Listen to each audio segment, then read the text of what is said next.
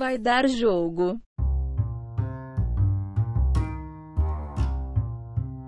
Salve, salve, amigos do Não Vai Dar Jogo! Boa noite para você que mais uma vez nos acompanha ao vivo e exclusivo. Aqui, eu, Thiago Borsato, este que vos fala com muita alegria, com muita disposição nessa segundona, 14 de setembro de 2020, pontualmente às 20 horas e 3 minutos. E com vocês também, aqui do meu lado, Didico, boa, dê o seu boa noite para a galera, por favor. E aí, galerinha, tudo bem? Vocês gostaram desse, desse Borsato low profile? Ele começou. Boa noite, pessoal, tudo bem? Obrigado pela citação. Renan, seu boa noite, por favor. A galera tá ansiando por ouvir a sua voz. Boa noite, pessoal. Eu também tô. Eu queria muito esse espaço aqui de hoje. A rodada foi maravilhosa. A gente precisa falar muito sobre ela. é bem isso aí. A rodada foi bem empolgante. É, nós temos a expectativa aí hoje de fazer um, uma live bem curtinha, tá? De 15 minutos a dois dias. Vai ser bem, bem rápido, bem sucinto o que, que a gente tem para falar, porque teve muito jogo vou dizer legal, talvez não para nós, né? Nenhum dos times aqui aqui representados venceu na rodada, nem São Paulo, nem Palmeiras, nem Flamengo. Se a gente estender isso aí para Santos, para Corinthians, continua zero vitórias. Mas foi uma rodada bem animada aí, com bastante resultado diferente, com bastante jogo legal. A gente que vinha reclamando muito aqui da, da qualidade do, técnica dos, dos jogos do Brasileirão, continuam ruins, mas pelo menos foram mais animados, com mais alternativas, com gols, sim, histórias legais para contar. E é isso que você curte a partir de agora. Vai, Adriano, pediu a palavra, pode falar. Vamos lá, galera. Então, vamos começar aqui, mas antes disso eu quero já complementar a fala do Borsato, né, que essa rodada realmente foi uma rodada mais animada mesmo do Brasileirão. Não sei se é porque casou com a rodada da Premier League que está começando agora. Foi legal, parece que o Gaciba acompanhou alguns, o Gaciba, o chefe do VAR brasileiro, acompanhou de perto alguns jogos, por exemplo, o jogo do São Paulo e do Santos, que foi um jogo mais animado. Ele acompanhou porque o VAR atrapalhou muito pouco o jogo, então isso é uma coisa que ajudou bastante alguns jogos do Brasileirão para eles ficarem não quebrarem muito o ritmo. Bom, é, vamos começar então com a derrota do Flamengo. Ceará 2, Flamengo 0. Começar e terminar, né? Já vamos deixar o. Vamos começar Tem certeza? É, Quem lá, que escolheu vamos... essa pauta aí, o editor? Não, não. A gente tem Renan... vários outros jogos para falar hoje. Não, o Renan vai lavar a alma agora já. Vamos começar com ele já fazendo. Já, já se lembrando disso já. Então tá. Vamos lá, Renan. Eu nem tava esperando, eu achei que a gente ia falar disso um pouquinho mais tarde, mas vamos lá. Na live passada eu comentei sobre o fato de que o Domi tá conseguindo dar a cara dele pro time e fazer funcionar um pouquinho melhor naquele, naquele rodízio que ele vinha prometendo.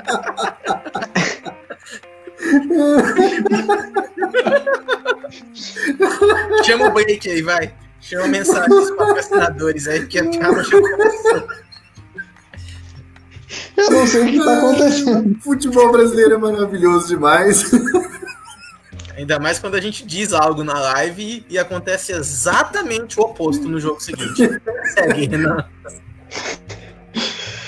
Eu falei na, na, na, última live, voltando, que não era mais o momento de criticar o treinador e um pouco mais a, os jogadores fora de forma. Que ele estava conseguindo dar um pouco mais da cara dele para o time Beleza, a gente não tem que ficar contestando um cara que diz que vai fazer rodízio, vai fazer rodízio vai fazer rodízio e acabou. Deixa ele implantar a forma que ele tem para jogar. Se fosse em outras ocasiões, a torcida já tava, já a torcida tá pedindo a cabeça dele, mas é um cara de uma multa rescisória absurda, então isso não vai acontecer. Quer a, a torcida do Flamengo queira ou não. Então vai jogar, vai fazer rodízio e é isso aí. Só que assim, uma coisa é você fazer rodízio quando você tem as peças. O Flamengo estava ontem, vamos, vamos lá do começo.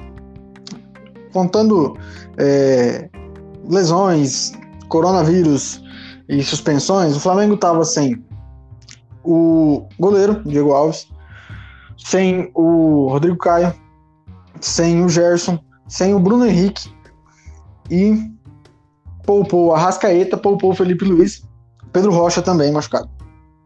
Quando metade do seu elenco não está disponível, você não tem que poupar a metade que está. Não entra no rodízio. Você já está fazendo rodízio. O Gerson está tá sendo poupado porque ele está suspenso, vai poder jogar inteiro na Libertadores. O Arrascaeta está sendo poupado e está fazendo falta. O Bruno Henrique estava disponível, já, já, já se recuperou da lesão, beleza, tá voltando de lesão, você não usar o cara é normal. Mas até seria interessante dar um pouco de jogo para ele. Até para o jogo da Libertadores que está chegando, nem levou.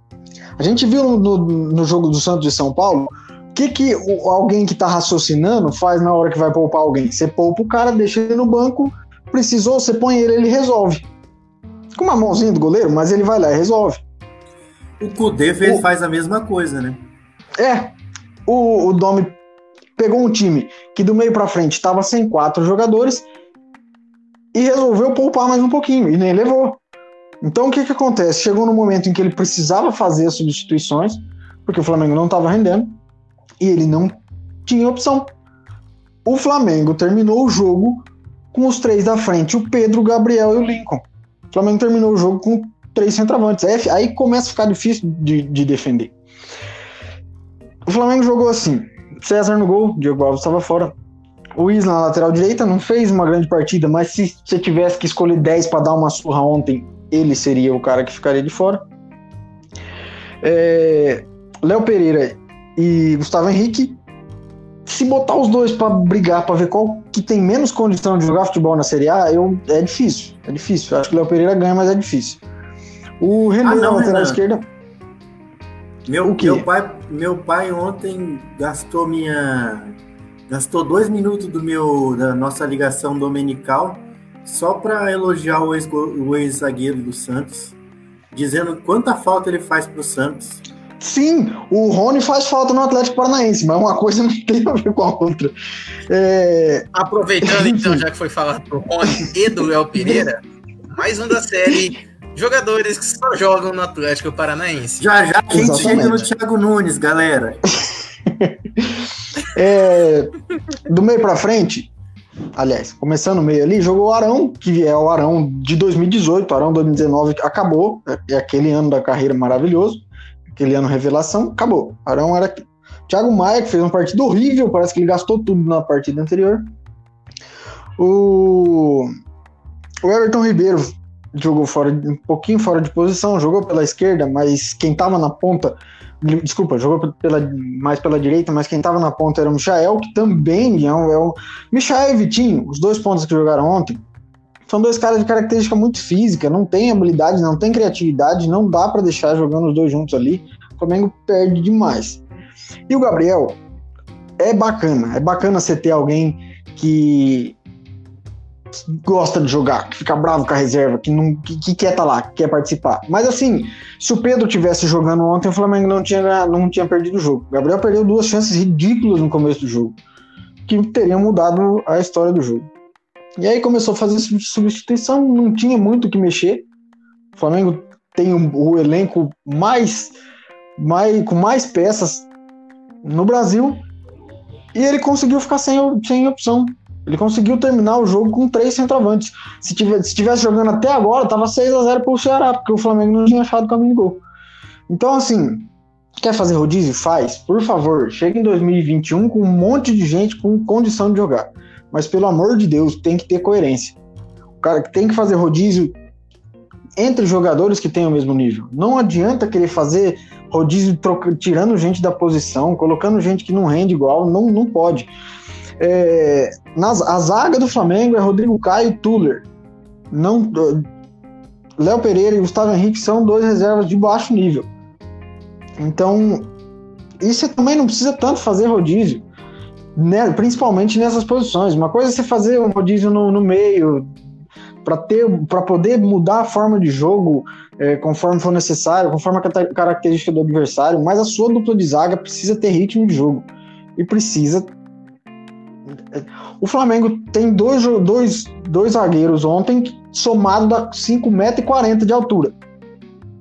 Levou um gol de cabeça sanduichado por um cara mais baixo que os dois. Então, assim, Flamengo, assim, quando o Inter tomou o gol, quando o Inter tomou o gol do, do Goiás, que isso é um papo daqui, para daqui a pouco, outra vergonha, eu falei, esse é aquele jogo que todo mundo perde, o Flamengo não vai, vai não, não aproveita. E é o que aconteceu. Todo mundo tá no G4, o Atlético Mineiro ganhou. O Vasco também, mas ele tá no G4 porque ele ganhou. Então é, é isso aí. O Flamengo vinha de quatro vitórias seguidas que não convenceram. Uma vitória contra o Fortaleza achada no final do jogo, uma vitória contra o Bahia cheia de lambuzeira, que do 5 a 3 que pelo amor de Deus, os três foi maior que os 5, de tão sem nexo os gols que o Flamengo tomou. Uma vitória contra o Santos, que era para ser amassado pelo Santos e acabou achando um, 1 a 0 lá. E uma vitória por 2 a 1 em cima do Fluminense, que quase que entrega no final do jogo. Então são quatro vitórias seguidas que não tá convencendo. É, o Flamengo tá lá nas cabeças do campeonato porque o campeonato tá bem, tá, tá bem ruim. O time, o líder tem 66% de aproveitamento. Então o Flamengo precisa tomar jeito para jogar. Essa coisa de rodízio pode ter rodízio, mas ele precisa ser coerente. Agora na quarta-feira tem um jogo de Libertadores. Agora a gente vai descobrir se ele gosta de fazer rodízio ou se ele ainda não conseguiu entender o que, é um time titular. Porque agora na quarta-feira é, é Libertadores, precisa jogar um time titular. Então, é, precisa ter coerência. A torcida não. Se tivesse com torcida em campo, o Dome já tinha levado uma pedrada na nuca, pelo menos. É isso aí. Eu não vou me estender muito, não, porque eu já falei, eu acho que por sete minutos e tá bom por hoje. Já tô muito revoltado. Eu queria ter esquentado um pouquinho antes de falar do Flamengo, mas é bom, assim, já tô de alma lavada. Vamos falar de futebol, um pouco menos de crítica. Ô, ô Borsato, você me dá a fala e aí eu deixo você você se divertir lá no, na fala do Internacional. É, eu ah, acho que eu sou o primeiro torcedor brasileiro, da no, principalmente da nossa geração, que teve que lidar com um técnico que gosta de fazer o tal do rodízio, né, com o Osório. Mas uma coisa que o Renan comentou, e é verdade, eu lembro que na época eu jogava Cartola, acho que foi uma das últimas temporadas que eu joguei Cartola. E eu sabia quem eu sabia muito bem prever quem que o, o Osório ia, ia poupar, como é que ele ia mexer o time, porque ele era muito coerente. O Osório é coerente, ele sempre armou o time de acordo com o adversário dele. Então dava para saber mais ou menos as mudanças que ele ia fazer no time. Então, o Domi ontem, realmente, eu também acho que ele pecou. Acho que ontem não era um dia para fazer tanta mudança.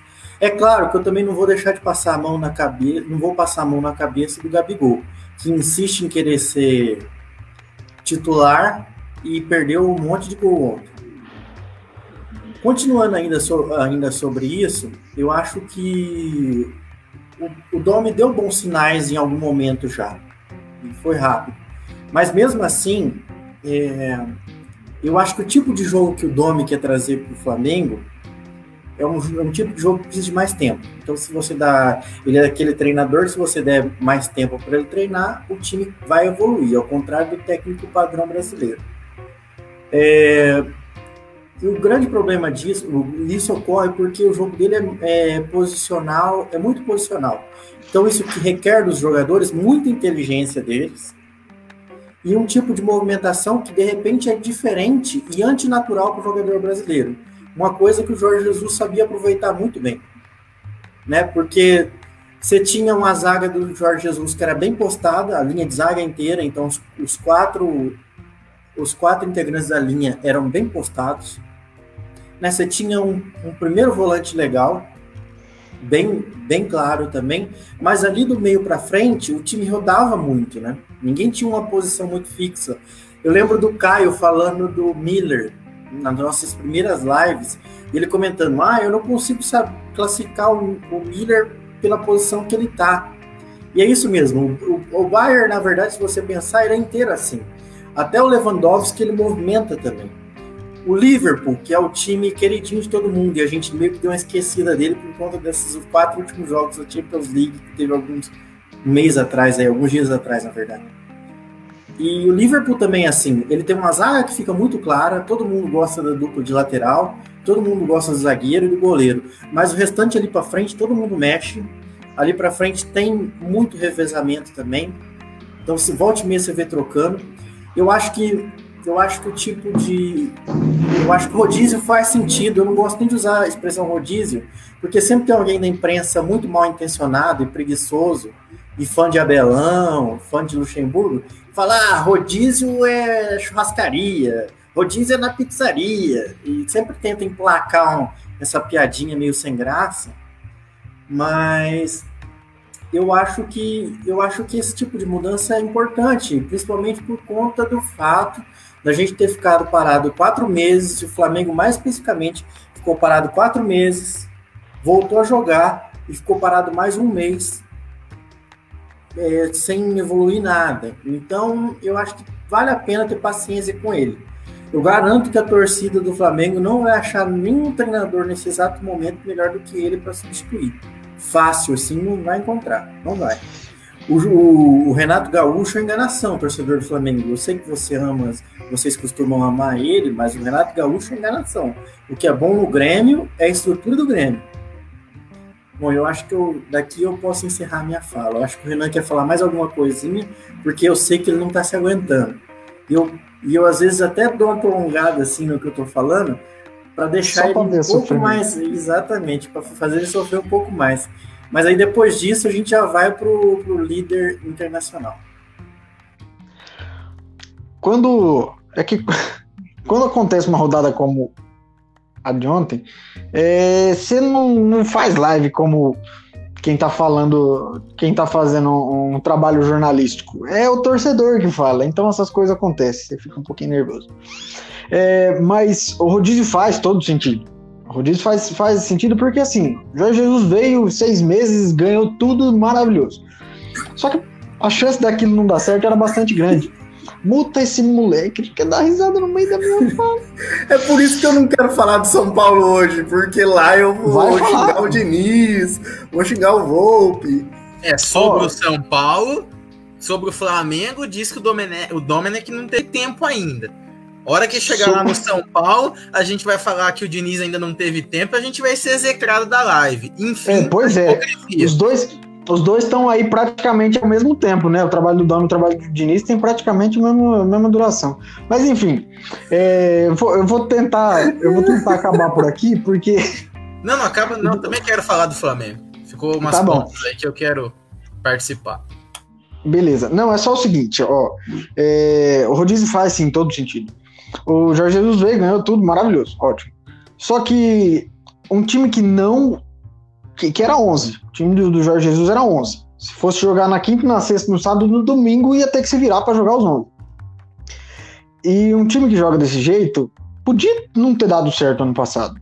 Podia ter acontecido uma lesão grave com um cara importante ali. Podia ter o, um Arrascaeta, de repente um Bruno Henrique machuca, seria ter que jogar com o Vitinho, um cara que não tinha ritmo, e enfim. Ou quando você faz o, o rodízio, você cria um time é, que flui melhor em qualquer situação. Quando você tem o um rodízio, você consegue jogar em alto nível se você precisa poupar. O que eu reclamo é mais a coerência disso. Você tem vários caras que estão sendo digamos assim, poupados por uma suspensão, por estar tá voltando de uma lesão, é, enfim. E você acaba tirando todo mundo ali, toda a sua força de, de jogo num, num, jogo que não é menos importante. De repente, num momento desse, um, o Flamengo tem seis pontos na, na, na, na, Libertadores. Vai jogar o jogo mais difícil do grupo é, na quinta-feira, que é contra o Independente. O Flamengo e o Independente têm seis pontos cada um. Então, a disputa pelo primeiro lugar vai ficar entre eles dois. Então, seis pontos em dois jogos, os outros dois times têm zero. É praticamente tão dá para dizer que estão classificados. Precisa de, de, uma coisa muito, muito atípica acontecer para não classificar Flamengo e Independente. E de repente, um, uma vitória no brasileiro para se tornar líder, não se tornaria por questão de saldo de gol, mas para chegar na, na, na, pontuação da liderança fosse uma, até mais importante do que ganhar esse jogo contra o Independente lá na casa deles. Então, tem que ter, se, se você não tem a proposta de todo mundo jogar aqueles 11, todos os jogos como o, o Jorge Jesus tinha, você precisa ter coerência. O rodízio precisa fazer sentido. O, o Adriano até citou o, o exemplo do Liverpool. É, os seus cinco de trás não tem que ficar fazendo rodízio. Você não tem que. Beleza, você tem, você tem substituições a mais, o Isla tá sendo, tá sendo substituído todo jogo, até por uma questão física, ele tava sem ritmo de jogo, tudo. Mas ali, ali você não precisa ficar fazendo rodízio. E assim, é, eu tô curioso e apavorado para ver a escalação do Flamengo na quinta-feira. Muito bom. A gente tá mais curioso mesmo. O resto deixa para a torcida do Flamengo. É, puxando alguns ganchos do que, do que foi falado, e muito possivelmente para encerrar o assunto Flamengo. É, primeiro, muito obrigado, Domi. Nós também queremos um campeonato mais equilibrado do que o do ano passado. Então a gente agradece essa sua postura de, de trocar escalações, de não jogar todo jogo a, a Vera, né? Deixar o, o restante ali fazer uns pontinhos também e quem sabe a gente tem um campeonato menos desigual tenhamos briga pelo título até a 27 rodada. Quem sabe? Agora, fato é que tudo isso daí é só para o Flamengo não bater os 100 pontos, né? A gente sabe que esse campeonato é do Flamengo, o título já. A questão é quando que vai chegar na liderança, a hora que entrar não sai mais, então é só para dar uma diminuída na pontuação geral. Renan fica tranquilo, tá? Que pelo nível e pelos, pelos concorrentes aí que o Flamengo vai ter pelo título, que provavelmente vão ser Internacional e Galo, que a gente vai falar um pouco mais detalhadamente na sequência. Não tem muita, muita coisa com que o Flamenguista se preocupar em âmbito nacional, não.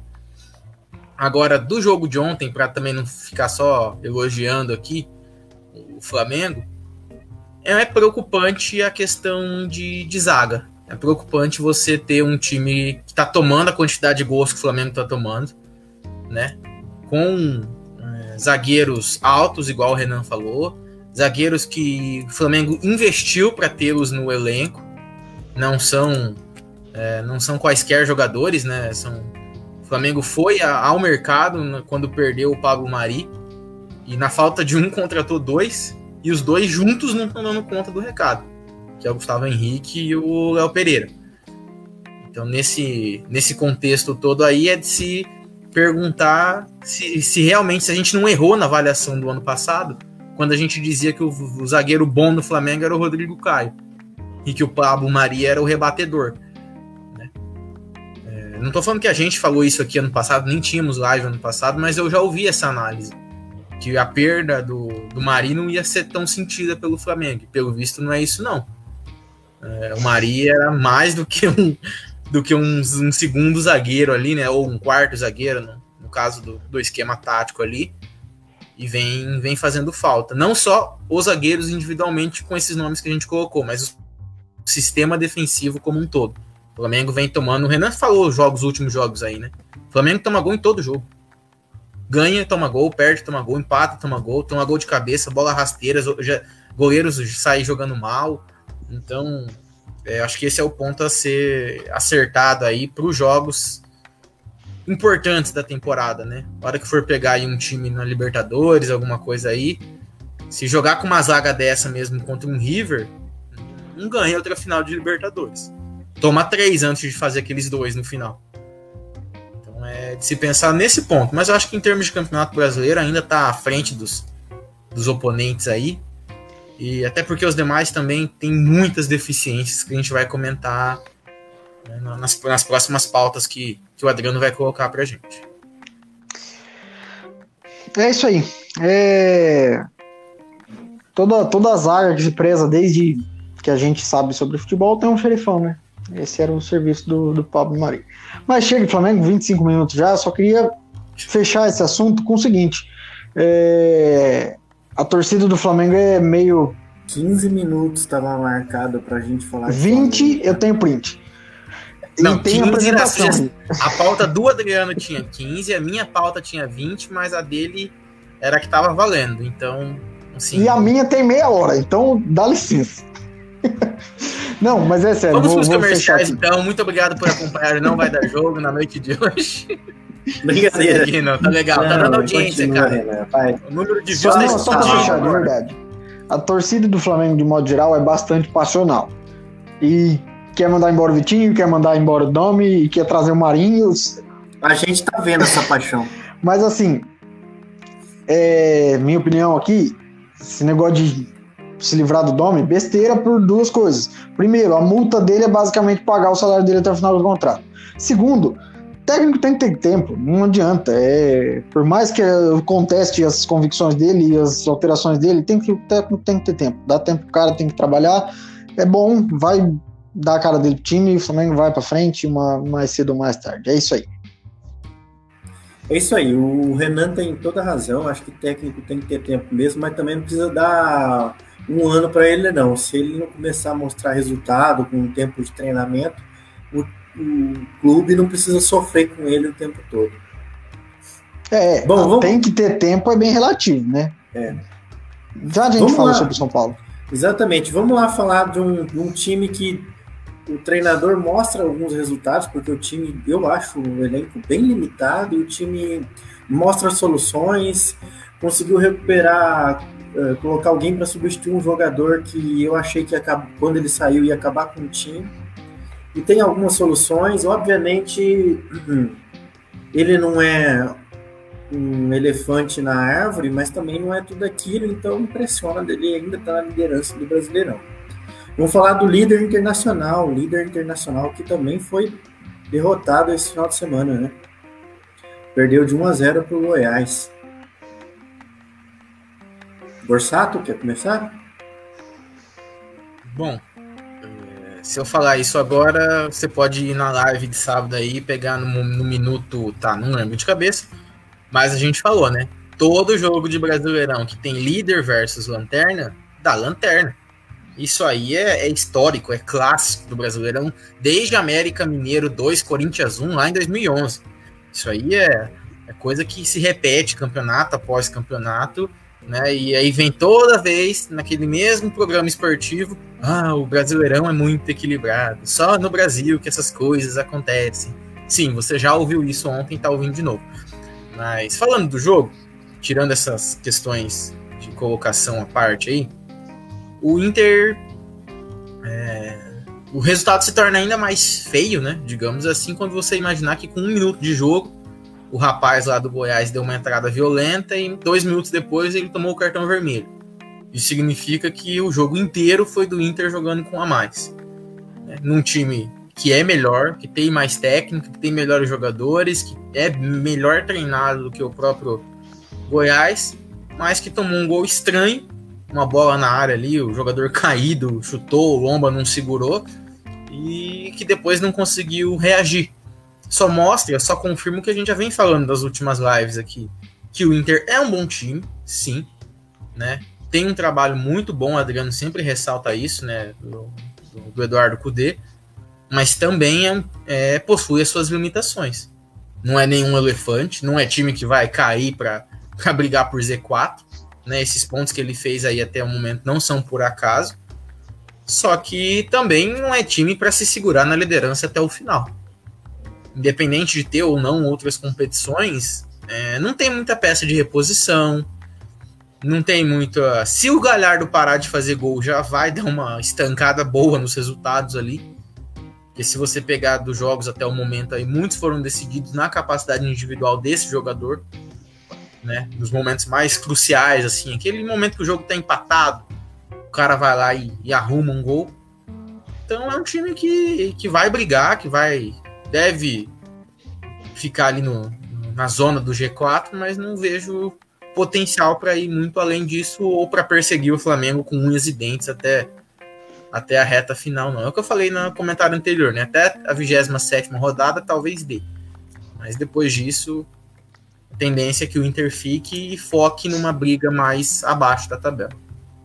E quanto ao Goiás, são importantes três pontos, mas não muda o fato de que é um time que tem que simplesmente brigar para fazer os 40, 45. Não dá para ter uma aspiração muito maior do que essa no campeonato, não. É uma vitória grande, uma vitória. É, com certeza a torcida esmeraldina tá, tá muito feliz. Só não tá mais porque o Atlético Goianiense também ganhou.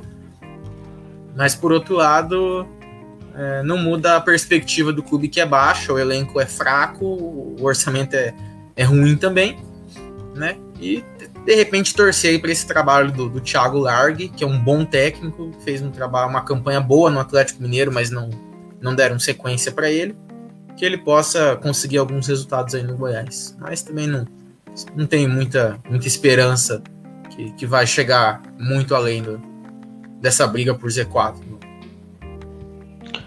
O, o Kudê é um, é um cara, é um bom técnico, ele tem bastante coisa para mostrar. Mas o jogo de, de ontem, principalmente jogando o jogo inteiro com, com a mais, mostra que o Inter tá longe de ser brilhante.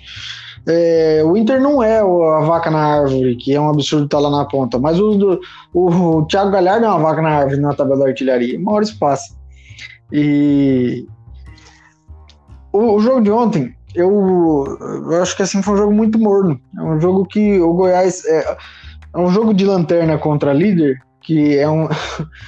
Você até fez a, a brincadeira aí, Borsato, que geralmente dá lanterna, mas não é um jogo em que o Goiás sofreu, que foi aquele jogo, aquela batalha dos aflitos.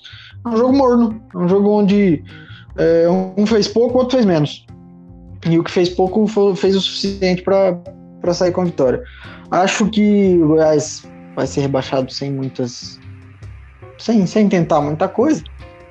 Mas acho que o Goiás é quem tá na, quem estava na lanterna no momento. Acho que acho que esse, eu diria que esse vai ser o campeonato onde o líder e o lanterna vão ter a menor distância nos últimos anos aí. Porque eu acho que a, a, diferente de que a gente costuma ver todo ano, sempre um time caindo na 15 rodada. Acho que esse ano a gente não vai ter isso, vai ter uma briga.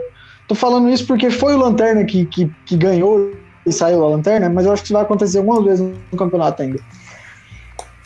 Bem lembrado, vamos colocar isso pro pessoal, com o nosso, a nossa legião de fãs aí, torcedores do Goiás que estão acompanhando a live, né? Não fiquem bravos conosco. Lanterna antes do jogo, tá, pessoal? Antes do jogo. Goiás com a vitória e os três pontos. Chegou a oito no campeonato, ó. Tinha só cinco, agora tem oito. 18 colocação à frente de Coritiba e Red Bull Bragantino. Permanece no Z4, mas fica numa situação um pouco menos dramática ali na briga lá, lá embaixo. O Inter, ao contrário, né, permanece na liderança, já que todo o resto da galera resolveu não ganhar também. É isso aí, né, galera? Bom, é, o Borsato falou do, dessa coisa da, do Z4, volta e meia ganhar do, do G4, né? E é uma coisa muito legal no Campeonato Brasileiro. A gente não pode esquecer, a Premier League também tem dessas, né? O Liverpool esse ano veio perder pro Watford. E o Watford, se eu não me engano, tá jogando o Championship, tá lá para tá na segunda divisão. Não tá na Premier League, né? Não ficou. Não tenho certeza, eu sempre confundo com algum Wolverhampton, algum outro nome engraçado. Mas tudo bem. Vamos falar do empate do Grêmio com Fortaleza? Vamos falar do empate do Grêmio com Fortaleza. Outro baita resultado garantido pelo professor Rogério Ceni que foi vestido de pijama para esse jogo. Discordo. Concordo com o post da página do Não Vai Dar Jogo. Rogério Senna está cavando a sua demissão para tentar assumir o Corinthians. Porque empatar com o Grêmio é vergonhoso. Vergonhoso, então todos os times desse ano, do, do brasileiro esse ano vão passar essa vergonha.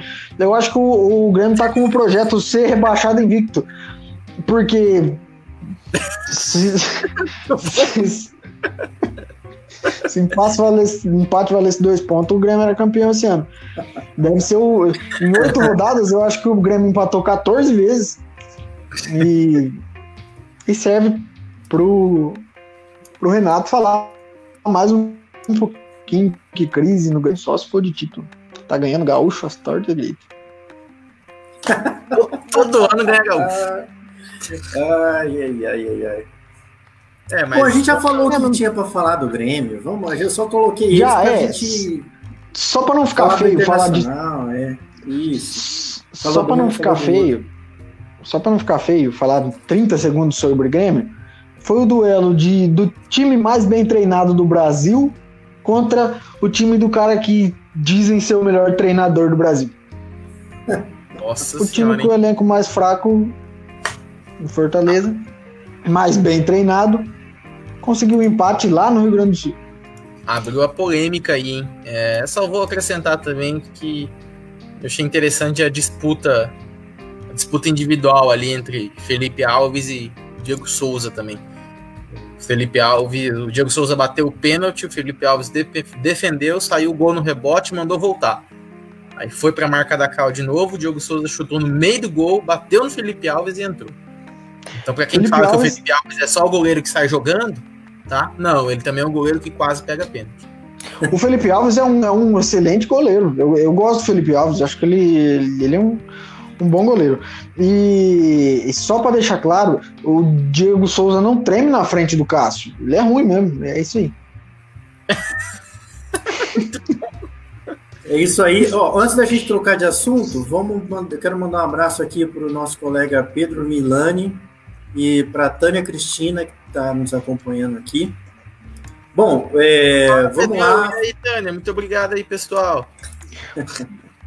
vamos lá falar do empate em casa do Palmeiras, né? Eu vou passar a palavra para o Borsato, mas antes disso eu quero dizer que o Palmeiras, além de ter conseguido esse empate maravilhoso, o Palmeiras que não tem, não consegue torcer uma faca para ganhar um jogo com convicção. Nem quando ele está ganhando ele consegue fazer isso. O Palmeiras ainda conseguiu trazer trazer para destaque dois nomes do brasileiro que é maravilhosos, são maravilhosos. Primeiro, Iago Maidana, Iago Maidana que é o epicentro de uma crise gigantesca que teve no São Paulo nos últimos 5, 6 anos. É o cara que fez o, o Aidar sair da presidência de São Paulo por conta de um, algum problema na negociação dele lá, um dinheiro que foi para lá e foi para cá, um dinheiro muito estranho. E deixa eu falar o nome do segundo? Deixa eu falar o nome não, do segundo. Não, não, não, eu quero falar. Eu vou quero falar porque eu tenho uma resenha toda para ele. É um cara que é Briga! gigantesco. Brinca! É um cara que é gigantesco no futebol brasileiro e eu queria que o nosso que o não vai dar jogo tivesse um prêmio só para esse tipo de cara. É o, é o prêmio Lucas Mugni, que ontem fez um gol. Lucas Mugni, que é o, é o estrangeiro. Meu... É o argentino que vem para o Brasil para dar esse tipo de show. Grande jogador no Flamengo. E é isso aí. Aliás, ó, vamos, vamos fundar o prêmio Lucas Mugni tá? É o prêmio Lucas Mugni argentino que vem à toa pro Brasil. O primeiro colocado vai ganhar o, o troféu Lucas Mugni. O segundo vai ganhar o troféu Max Biancucci e o terceiro vai ganhar o prêmio Dario Botinelli. Para não dizer o, os prêmios de participação. O quarto prêmio de Federico. Todo mundo, tudo esses caras aí é primo do Messi, é o que fala Tudo primo do Messi. Tudo primo do Messi. O Messi tem a maior família da Argentina ai, ai, ai. Vai lá, Borsato, vai lá, vai lá, dá seu show agora. É, Lava sua alma. Mais 15 minutos gente... para você. Me segura, me segura, senão eu vou falar, hein? Pode, editor? Tá valendo? Então vamos lá, vamos começar. Já que foi puxado esse, esse gancho aí do nosso querido argentino Mugni, vou começar por ele então, ia deixá-lo mais para frente aqui na, na linha de raciocínio. Mas é o seguinte: Desculpa, torcedor palmeirense. Não tem problema, não. Torcedor palmeirense, sempre quando pega a escalação de algum time que joga contra ele, foi o que me aconteceu ontem, tá? Deixa eu ver quem que tá jogando nesse esporte aqui, né? Puxei a escalação aqui no celular e tal, olhei.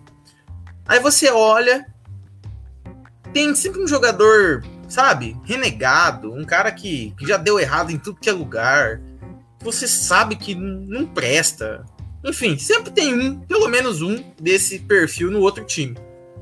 Aí você pensa em zoar. Foi o que me aconteceu ontem. Quase eu mandei no nosso grupo, né, no, no WhatsApp aqui da produção do Não Vai Dar Jogo. Olha só, Lucas Mugni, ele mesmo, aquele cara, falou, não, vou ficar quieto. Por quê? Porque é exatamente desse cara que o Palmeiras vai tomar gol. Impressionante, meu amigo torcedor palmeirense sabe o que eu tô falando. Sempre tem um Bruno Rangel da Chapecoense, sempre tem um Lucas Mugni, sempre tem um Nenê, um Paulo Baier, um, sei lá, um cara assim, folclórico, um nome diferente, um Rosenbrick, um qualquer merda que vai fazer gol no Palmeiras. É impressionante. Pode ser fase boa, pode ser fase ruim, vai ter. Porque o Palmeiras é Robin Hood. Palmeiras rouba ponto dos times grandes para entregar para os pequenos. É o que ele faz no campeonato com muita maestria. Né? O Corinthians está numa fase ruim, mas concordamos que é um time grande.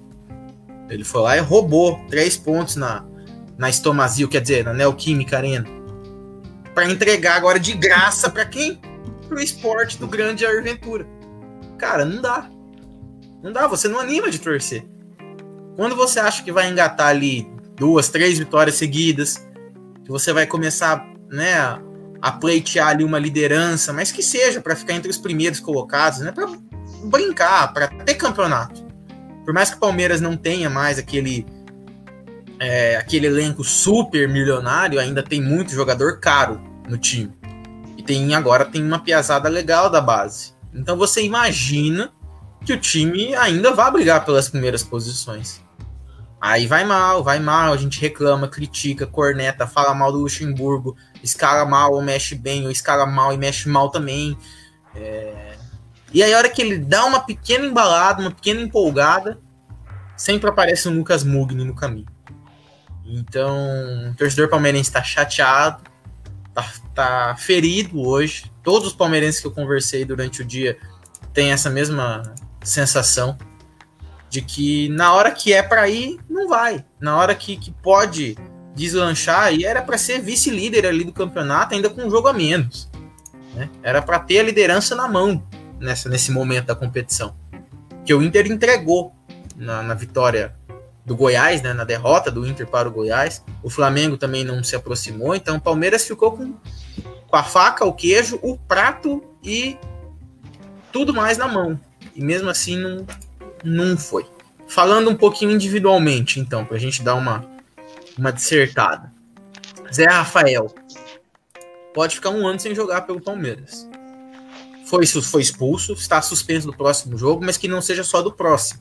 Porque para fazer o gol que ele fez, não vai aparecer mais em jogo nenhum. Né? Pode ser escalado aí na lateral direita, no ataque, no, como goleiro. Não, não crie expectativas sobre ele, torcedor palmeirense. William. Cara, tá me lembrando aquele Kleber Pereira que era do Santos. Vai perder gol assim lá longe. Faz um e perde cinco. Põe esse pé na forma, William. Você é centroavante de time grande, meu amigo. Você não é mais atacante do Corinthians, não. Acorda. Você tem que fazer gol. Já foi embora. Amém. Borra. Foi embora. Amém. Daverson. Conseguimos tirar esses caras do time. Sobrou você, meu querido. Seja o 9 que a gente precisa. Faça esses gols. Tem uma vantagem de ter uma mobilidade, de ter uma, uma saída da área, mas parece que quando ele se mexe, ele perde a pontaria. Nunca vi. Não sei como que ainda acertou aquele gol que fez. Uma bola sem ângulo ali, né? Conseguiu fazer o gol. Mas as outras que foram mais fáceis do que essa, ele me erra. Então, pô, sabe? Parece que tá tão, tão próximo. Luxemburgo pode escalar o Wesley e Gabriel Verão juntos, não tem problema. Não é só porque são dois piás da base que tem que entrar um e sair o outro, e sair o outro e entrar um. Joga um em cada ponta, joga os dois juntos, deixa fazer um salseiro ali. O time ganhando. Não precisa é, encher de meio campo e chamar o esporte pro jogo. É o esporte.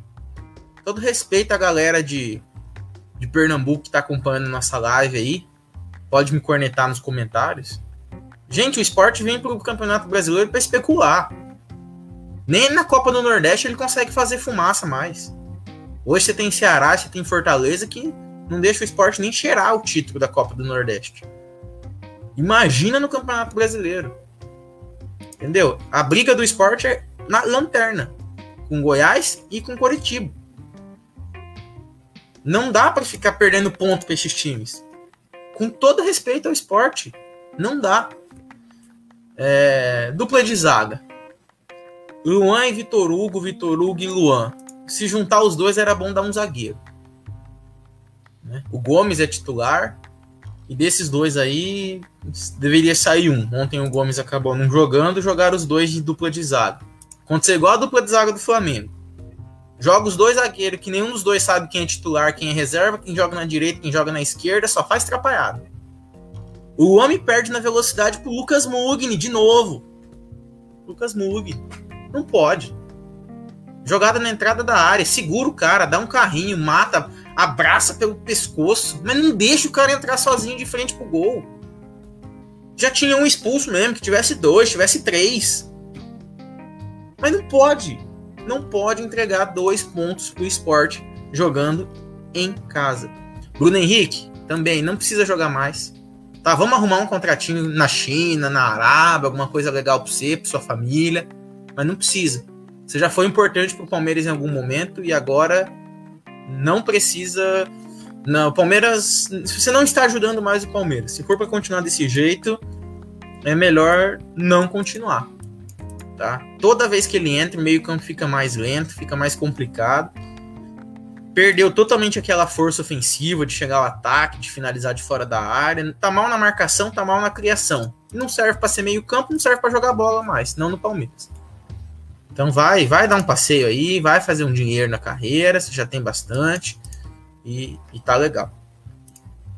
Acho que individualmente é isso. Do esporte já falamos do, do Mugni, falamos, o, o Adriano comentou do, do Iago Maidana. Parabéns pro Jair Ventura, mais um ponto fora de casa. Vou nem falar nada. É... E assim, decepcionante. Decepcionante. Acho que o torcedor palmeirense, a gente tenta colocar aqui o que a gente sabe que o torcedor palmeirense está sentindo hoje. Estado de luto aí nesse empate que pareceu uma, uma derrota.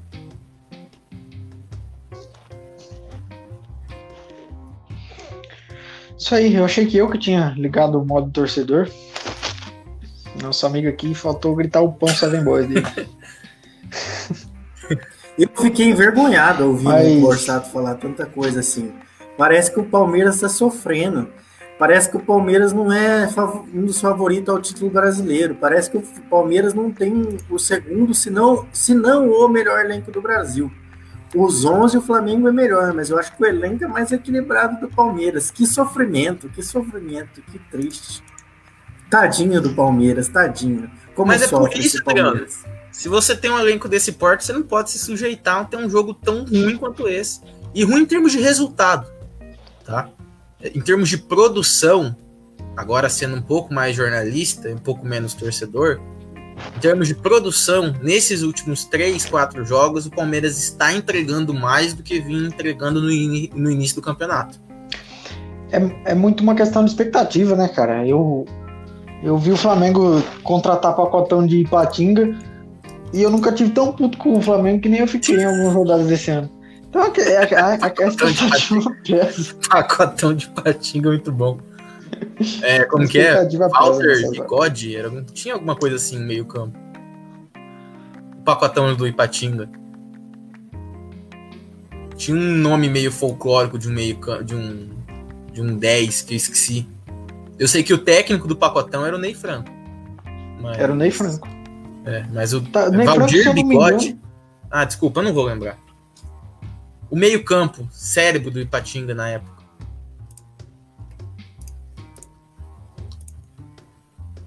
Vocês estão me escutando? Eu tô com a conexão meio ruim. Hum, não, caiu, caiu, Renanzão.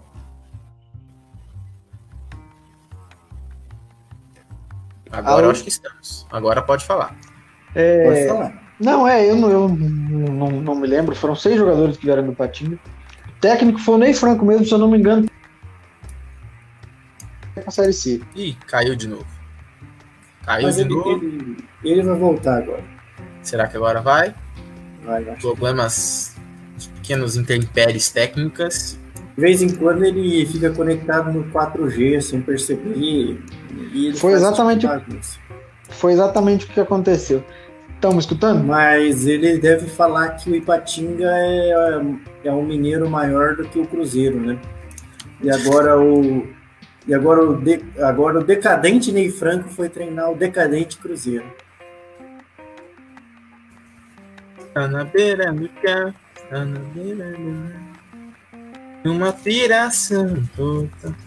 Mas é isso aí. Vamos. Eu não tenho mais nada para falar do Palmeiras. Eu já fiz aquela introdução belíssima. Acho que a gente pode ir agora pro.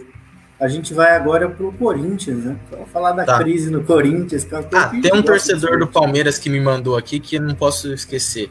Questão de arbitragem também tem, tem algo aí, se a gente tivesse a imagem, a gente botava o lance para rever. Suposto lance de pênalti pro Palmeiras aí. Não quis colocá-lo na análise porque é, você não ganhar do esporte em casa e, e, falar que foi um pênalti que o juiz não deu, aí é mais incompetência sua do que do juiz. É, isso aí é muleta de, de Luxemburgo, é. né? Mas que teve Fica um lance feio. polêmico ali. Só que assim, é um lance que eu aceito as interpretações. Vou ser bem sincero com vocês. É, posso eu dizer que achei pênalti, mas aí vocês vão dizer que é porque eu sou palmeirense. Né? Se tiver alguém que viu o lance de uma outra forma. O juiz na, em campo achou que não foi e o VAR também achou que não foi e não recomendou revisão. Então, segue o jogo também. É isso aí, vou aproveitar para mandar um abraço para o Gabriel Valentini também. Vamos e aí, Digidinho, valeu a presença. Vamos lá, vamos falar da crise do Corinthians. Corinthians, Renan, já acabou o tema, o, o tema Palmeiras. Alivia-se seu coração palmeirense, Renan. Tá tranquilo. Vamos falar do Corinthians agora. O Corinthians que sofreu uma derrota pro sofreu uma derrota pro Fluminense com dois gols do Nenê. Meu Deus do céu, que sofrimento esses times, cara. Que vontade de fazer piada. Fluminense foi. Esse jogo foi o jogo que mais rendeu meme para nossa página aí, não vai dar jogo. Procurem aí no Instagram, no Facebook. Foi o que mais rendeu meme pra gente. Fluminense 2, Corinthians 1. Vai, Renan. Desculpa aí, pessoal, eu fiquei uns minutos de fora aí, porque eu tava. tive uns probleminhas de conexão. É, o Corinthians vai passar, vai passar por uma fase meio obscura agora, né? É, ainda não acertou com ninguém, ainda tá o, o Diego Coelho, a gente não sabe como vai ser. Mas o Corinthians vai flertar um pouquinho com a, com a zona de rebaixamento. O fase obscura e o Coelho foi um trocadilho? Desculpa. Não. que não. o Corinthians vai entrar na toca agora, alguma coisa assim? Não. demais. Sempre foi muito longe. Não, mas o, o, Corinthians, a gente falou sobre isso na, na live passada, que o Corinthians está longe de ter um padrão de jogo, né? O Corinthians está longe de ter algum futebol a apresentar. O Corinthians que é um, é um time que desde, desde que eu me conheço por gente, joga se defendendo e, e, e achando meio gol por jogo, tá tendo muito problema defensivo. É um time que sempre teve a sua força no, no, setor defensivo tá tendo muito problema. Tá tendo falha de goleiro, tá tendo falha de zagueiro, tá tendo falha de lateral. Então, assim, o, o Corinthians é um, é um problema grave para esse ano. O, em contrapartida, o, o, Fluminense, a gente já até comentou isso também. O, um bom trabalho do Dair vem surpreendendo de, de forma positiva. É um resultado que, pelo momento dos dois times, era, não era difícil de prever. É uma, uma vitória do, do, do Fluminense e do Corinthians. O Corinthians vai, eu não, não acho que vai ser um time que vai realmente brigar para não cair esse ano. Mas é um time que eu acho que vai demorar para deslanchar e, se muito, vai conseguir beliscar o Sul-Americano. O Corinthians eu acho que tem, tem mais, mais defeitos para apresentar para a gente ainda do que, do que se recuperar. Muita coisa pode mudar ainda, né? Dependendo de quem assumir, de como for trabalhado desse time do Corinthians que tentou pegar um monte de peça acostumada a jogar de um jeito e, e, tentar fazer todo mundo entrar, virar o Atlético Paranaense do Thiago Nunes. Foi abordado de uma forma terrível. E não, não deu certo. Né? É uma coisa que era um. Eu era falei, Jandon, que nós íamos falar do Atlético Paranaense hoje. Eu falei, não, só gente, falei que era bem. A gente vai falar. Ganhou do Curitiba para variar. Não, não, a gente já falou do time inteiro um. do ano passado já, tá sossegado. Por tabela a gente já falou de todo mundo. Não, mas a gente vai chegar no Atletiba. Não, não dá para ignorar um golaço daqui. É, mas o.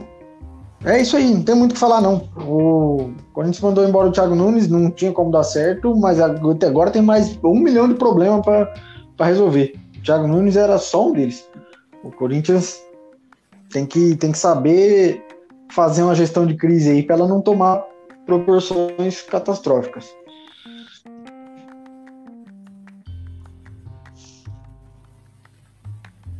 Adriano, Ô, Adriano você está falando com o microfone mutado.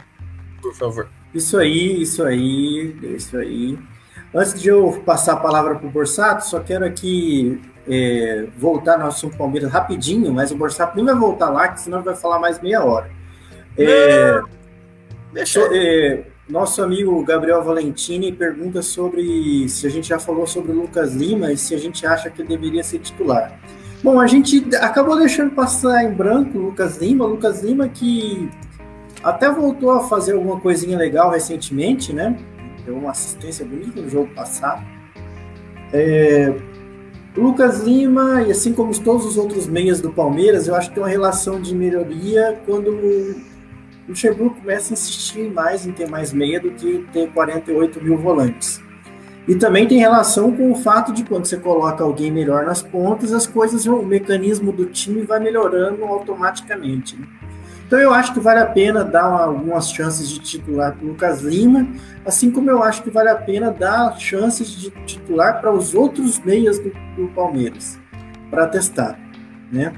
Eu sei que esse não é o momento ideal, a gente está passando por um mês meio pesado, mas eu acho que mais para frente vale a pena. Orsato? É, sobre o Lucas Lima, ele teve uma boa semana. Ele teve, principalmente contra o Corinthians, e ontem também, né, não na mesma proporção, mas pro, ainda próximo a isso, uma, uma boa partida. Né, contra o Corinthians foi uma ótima partida, foi o Lucas Lima que a gente espera. O Lucas Lima que. O cara que foi contratado do Santos para fazer aquilo. Só que, ao mesmo tempo, é, ele já teve muitas e muitas chances com o Felipão antes, né, chances com os outros treinadores que já passaram pelo Palmeiras e pouco mostrou. Então, não sei até que ponto convém ficar dando muita chance para ele, não. Tá? É, é um jogador que talento parece parece que né, o acompanhou a carreira inteira, mas a, a falta de de proatividade, digamos assim, né? A falta de, de, se, de aparecer em campo como opção de passe, como meia criador de jogadas, é, acaba prejudicando bastante aí, faz com que ele acaba, acabe não aparecendo na maioria dos jogos que ele disputa. E por isso cria essa, essa falta de simpatia, né, digamos, da torcida do Palmeiras. Então, até o Gabriel tá, tá, nos, tá comentando agora, dizendo que, que é mais o, o Rafael Veiga. Né? E eu tô, tô contigo nessa, Gabriel. Eu acho que você precisa dar oportunidade para quem rende, para quem mostra desempenho. Lucas Lima, como eu falei, teve uma boa semana. A gente não pode desprezar isso. Mas de quantas semanas que ele está no, que ele já está no Palmeiras, né? E o Palmeiras tem o Veiga, o Palmeiras tem o Scarpa, o Palmeiras tem o Zé Rafael, o Palmeiras tem o molecada da base, é, tem bastante gente aí que, que pode ter suas oportunidades, que pode é, mostrar desempenho, como o Adriano colocou muito bem. É, quando você não joga com tantos volantes, né? De repente você chama mais o meio de criação, você transforma ele em figura mais principal do seu meio-campo. Isso pode ajudá-lo. Então, ele pode eventualmente ter as suas, as, os seus jogos, né, as suas oportunidades, mas o Palmeiras tem elenco para rodar. A gente talvez o Palmeiras não tem o primeiro elenco do Brasil, igual o Adriano falou. Nos 11 o Flamengo é melhor. Mas o Palmeiras tem bastante equilíbrio dos reservas com os titulares, né? Não é tão tão distante assim. Sai o Mike entra o Marcos Rocha ou o contrário. Você não tem um degrau tão grande. Nenhum dos dois é fenomenal. Tá, nenhum dos dois é lateral de seleção brasileira. Mas o que jogar, jogou nem na maioria das vezes aí nem faz tanta diferença. Então acho que, que fica mais ou menos por aí, Gabriel. Se tiver alguma coisa para complementar aí em relação às respostas do, do Adriano que a gente colocou aqui, é, com certeza ele vai continuar tendo chances com o Luxemburgo. Isso é, é nítido. Mas eu espero que a partir do momento que ele não corresponda mais, né, não que isso vai acontecer, mas é a tendência se a partir de algum dado jogo ele passar a não corresponder, que o Luxemburgo, da mesma forma que deu oportunidade, tenha oportunidade para os outros jogadores também mostrarem seu, seu potencial. E de preferência não escalando no meio de 52 volantes. Bom, é isso aí. Eu não vou deixar o Borsato falar do Corinthians. Ele quis respirar para falar do Corinthians, mas já cortei. Porque Por não pode ser falar de Corinthians e gastar 14 minutos falando do Palmeiras. Já deu discutir de meia, vamos para o próximo assunto. E agora eu vou mostrar para vocês como é que faz para falar rápido do seu próprio time. São Paulo foi São Paulo foi para Vila Belmiro para jogar contra o Santos, né? o clássico do Sansão, né? E ah, o time tem jogo nessa semana, né? Na quinta-feira contra contra o River Plate, né? Um jogo jogo pesado, o jogo do torcedor de São Paulo tem um gosto particular pela Libertadores, o que torna tudo muito difícil para essa temporada, porque particularmente para esse mês, porque vai vir tudo junto e é muito difícil você mexer num time que está com algumas faltando algumas peças e por vários motivos, por lesão, por suspensão e, e tentar estruturar um time para esse próximo jogo. Bom, o São Paulo foi para Vila Belmiro, o São Paulo jogou relativamente bem, até o jogo do Botafogo e Vasco, muita gente falava que tinha sido que esse era o melhor jogo da rodada brasileira. Realmente foi um jogo lá e cá, de dois erros cruciais para os dois times. Então o empate acaba parecendo justo mesmo.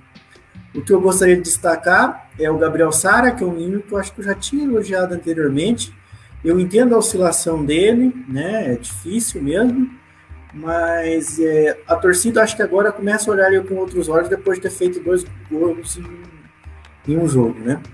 Ele é um cara que teve que teve a dura missão de substituir o Daniel Alves e tem que estar em todo lugar do, do campo. Mas eu acho que se o Hernanes consegue fazer alguma coisinha em campo é porque o, o Gabriel Sara se movimenta muito. E eu acho, eu tive a impressão com esse jogo que ele o ele e o Igor Gomes podem dar uma bela mistura no meio de campo do São Paulo. É claro que isso eu não sei se aplica para Libertadores, porque Libertadores a, outra, a coisa é outra. E jogador de base é muito difícil aguentar esse tipo de trampo. Mas é isso aí. Quer falar, Borsato? Vamos lá. Oi, me chamou? É... Bom, quanto ao São Paulo, nada nada a acrescentar, não. acredito que São Paulo e Santos fizeram um jogo. É... Só digo que foi um jogo legal. Da mesma forma que a gente critica e critica muito, né? Falamos isso lá no, na abertura da, da live de hoje, a qualidade técnica do campeonato.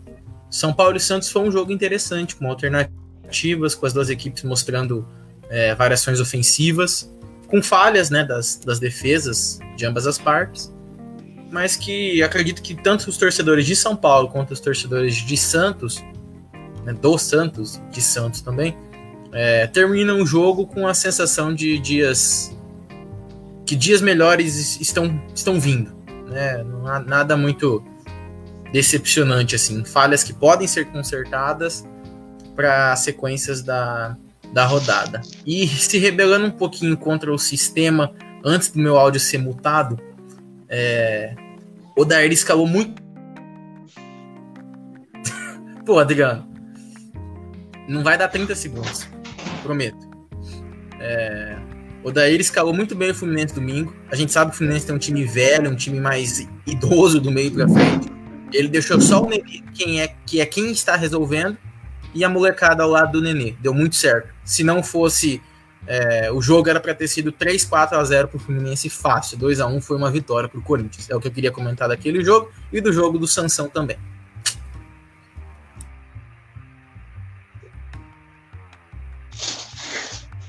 É, eu só queria dizer que é mais fácil também, né, Adriano, falar rápido do seu time, quando é um empate contra o Santos, num, um jogo melhor do que o nosso. E é um pouco mais revoltante o do Palmeiras e do Flamengo. Então, o, Santos e São Paulo é um resultado mais normal, é um resultado que tem até um gostinho mais de derrota, porque é, pela forma como, que perdeu, como perdeu, né? Perdeu num, numa falta do Marinho, uma lambança do, do Volpe. Perdeu não, né? Deixou escapar os pontos.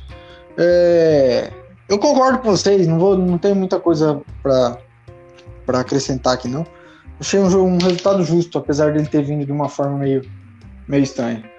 Acho que, acho que o São Paulo, eu, por mais que o, o, o Adriano cornete um pouquinho, Acho que o São Paulo é um dos times que vai até o fim do campeonato na, nas cabeças aí do campeonato. Acho que. Ah, tem que estar, tá, né, cara? Com o investimento que tem, tem que estar tá na cabeça. Eu já te falei que o São Paulo deveria estar tá liderando esse campeonato brasileiro pela tabela que tinha até agora. Né? E outra coisa, esse mês eu falo para vocês todos, eu deixei esse comentário só para agora. Esse mês é decisivo para todos os times que estão jogando Libertadores, porque esse mês é um mês muito complicado, é um monte de jogo seguido, né? É, então é jogo, jogo dia sim, dia não, então a coisa, coisa é um pouco apertada. Bom, é, antes da gente mudar o assunto pro, pro clássico. A gente foi rápido para falar do São Paulo para combinar com a falta do Marinho, só para. Exatamente. Belíssimo gol, Mínimo. inclusive. É, só para a gente, antes da gente trocar de assunto, ir para o clássico Atletiba, só quero lembrar aí aos nossos colegas que o Atlético Mineiro do São Paulo venceu o Bragantino por 2 a 1 lá em Minas. E direto de Minas, nosso amigo nosso amigo Felipe Duarte nos traz a informação exclusiva, primeira mão aqui, de que o São Paulo, o São Paulo está conseguindo fazer o Thiago Neves vir para o Atlético Mineiro. Então, gente, Atlético, Não. Atlético Mineiro contratando Thiago Neves para esse elenco. Não pode ser. Mais um time. Então, gente, toda a expectativa que vocês tinham para o Atlético Mineiro não precisa criar mais. O Atlético Mineiro vai cair da árvore. Pois é. Vamos lá, Borsato. a gente olha a tabela do, do Brasileirão. A gente falou, né? O Inter não ganhou, perdeu, o Flamengo perdeu, o Palmeiras empatou, o São Paulo empatou. Dos times que estavam lá em cima foi o que aconteceu, né? Ninguém ganhou. A única suposta vitória era do Atlético sobre o Bragantino 2 a 1 mas que é totalmente anulada por essa notícia dada em primeira mão pelo Adriano aí. O Atlético Mineiro também perde nesse final de semana se, se contratar o Thiago Neves. Ó, eu perdi um pouquinho o fio da. Primeiro eu queria mandar um abraço para o provedor de internet laranjado que a gente tem aqui no Paraná. Maravilhoso, tá muito estável meu sinal aqui. E outro abraço para Tim, que tá segurando as pontas aqui no meu 4G. Mas vamos embora. Se eu sumir é porque acabou o pacote de dados. É... Outra tragédia anunciada, né? Um cara dando sopa, um cara de nome dando sopa no, no, no mercado, é óbvio que o São Paulo ia resgatar ele, né? Resgatar não, ia pegar, se vai resgatar. Só tá faltando o pato, né, Renan? o Pato está sendo resgatado pelo Silvio Santos, então é, é, outro, é outro cara aí que, que tá com outros projetos agora.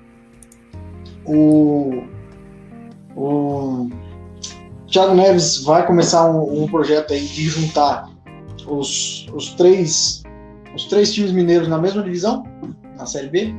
Ele né, já deu conta de um cinco se ele conseguisse segurar na Série B.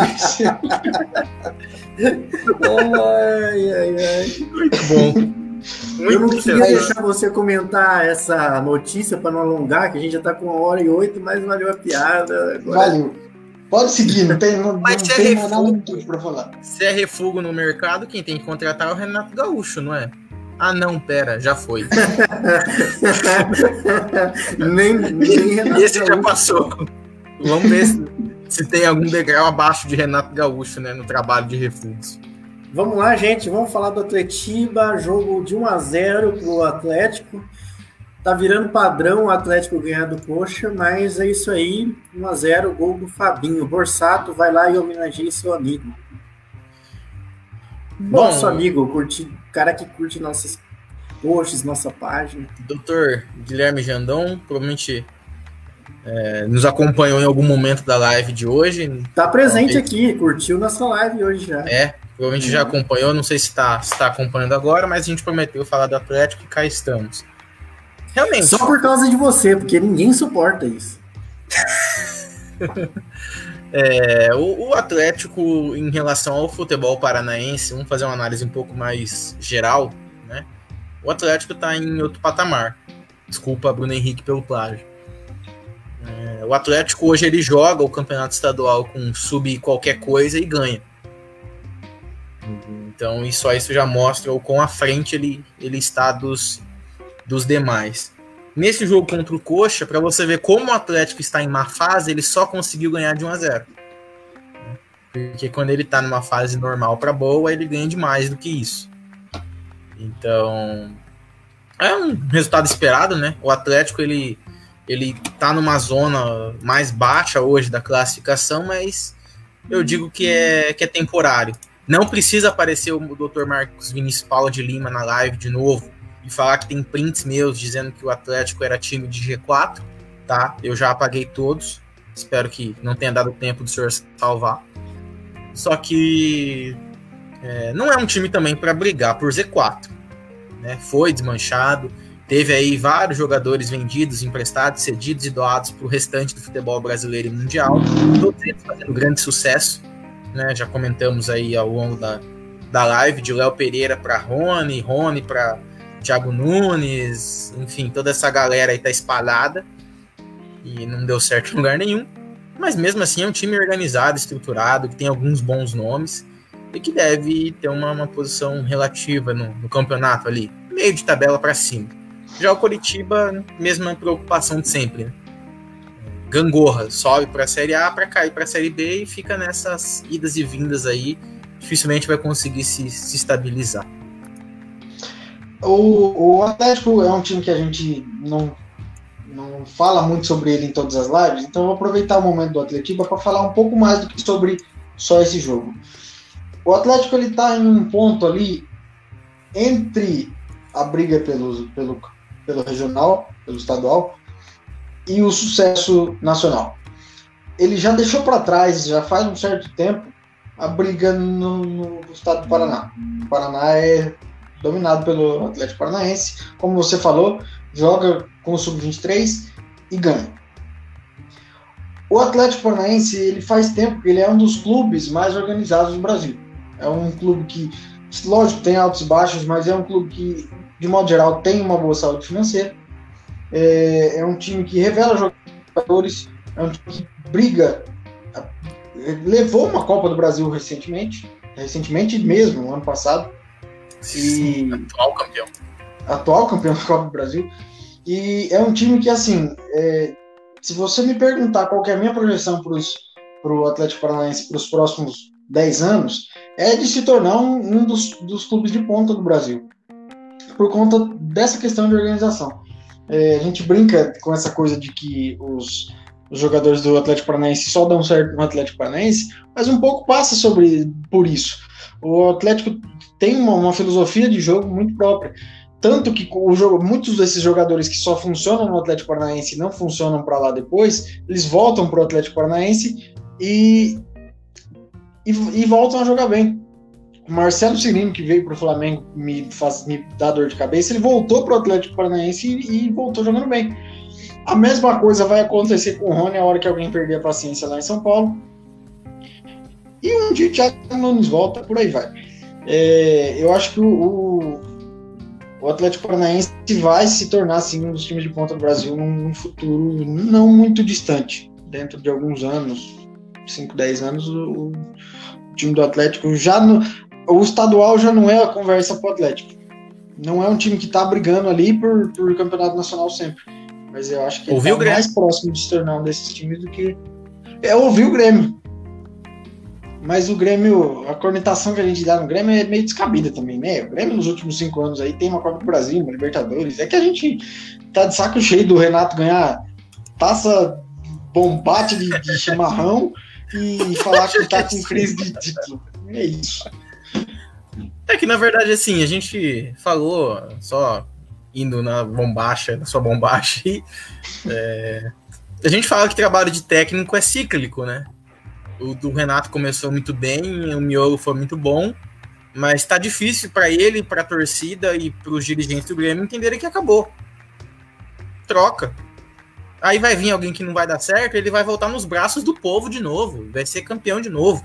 É até bom para dar uma renovada, igual foi o Rogério Senna no Fortaleza. O pessoal achou que tava bem, ficou bem mesmo quando ele saiu pro Cruzeiro e voltou um mês depois. Aí o Fortaleza decolou de vez. É isso aí, é, ah, é, que é, aquela, é aquele negócio. O Rogério no comando do do. do... Renan? Renan? Precisou dar Oi? bem errado. E O, 4, o 5G deu, Tamo deu ouvindo? 4. Como assim? Vocês estão me ouvindo? Hum, sim. É, não, é que agora o Wi-Fi voltou. Enquanto eu tava no 4G Opa. funcionava. É, o Rogério precisou dar bem errado no São Paulo para o casamento chegar ao fim, ele assumiu lá como treinador. E não vai ser em ano de, campeão, de campeonato estadual. E que o, o, que o Renato vai cair do Grêmio. Vai muito mal no- no Campeonato Nacional, cai cedo dos Libertadores e por aí vai. Minha tela tá ficando preta, eu não sei se vocês estão me ouvindo. Estamos. Mas agora que você já falou o suficiente e o Borsato também, eu gostaria de puxar uma musiquinha aqui com vocês, hein? Botafogo, Botafogo, campeão, Campeão desde desde 1907. 7? Nossa. Que, aliás, foi o último título importante do Botafogo, essa música aí. A música! A música. O cara, o cara, inclusive, o cara que chamou o Botafogo de estrela solitária, ele adivinhou pra caralho, que, né? É um pra nunca mais, né? Puta merda. Ó, antes da gente ir para esse clássico, já que eu cantei essa musiquinha aí, só gostaria de passar essa informação aí do nosso amigo Guilherme Jandon, falando que dia 15 do 9, amanhã, Jorge Wilstermann e Atlético Paranaense, Atlético Paranaense, nos Atlético. canais, nos canais 211 e 212 na Sky, na sua Sky Gato provavelmente vai ser essa daí também, cara amigo. E na net da Claro, com narração da equipe Band Esportes, que assumiu aí esse, essa, esse vácuo que era do Sport TV. Aproveitando, Adriano, o gancho do nosso amigo Guilherme, é, eu queria só fazer um pequeno desafio para ele e para vocês também, colegas da live. É, do time que foi campeão, da escalação mesmo, tá? Que, do time campeão da Copa do Brasil, a gente falou, é o atual campeão, ganhou do Inter. Ganhou não, né? É, ganhou sim, do Inter lá no, no Beira Rio. Quantos jogadores que estavam, que foram titulares no, no jogo da final do time campeão foram titulares no Atletiba? Para vocês. Só Eu um espero de coração que, vocês, que isso seja uma pergunta retórica e que você tenha essa resposta, porque eu não tenho a menor ideia. Não, então dê, dê o seu. Ah, é pra dar um palpite mesmo? Entendi. É desculpa. isso, vamos. Sim, vamos ver se esse time foi. Conta o técnico também, tá? De 12. Quantos vocês Hum. acham que se repetiram? Do Inter 1, Atlético 2, da final da Copa do Brasil, pro Atletiba de sábado. Conta o técnico também. É o único cara que a gente tem certeza que não é. Não, brincadeira.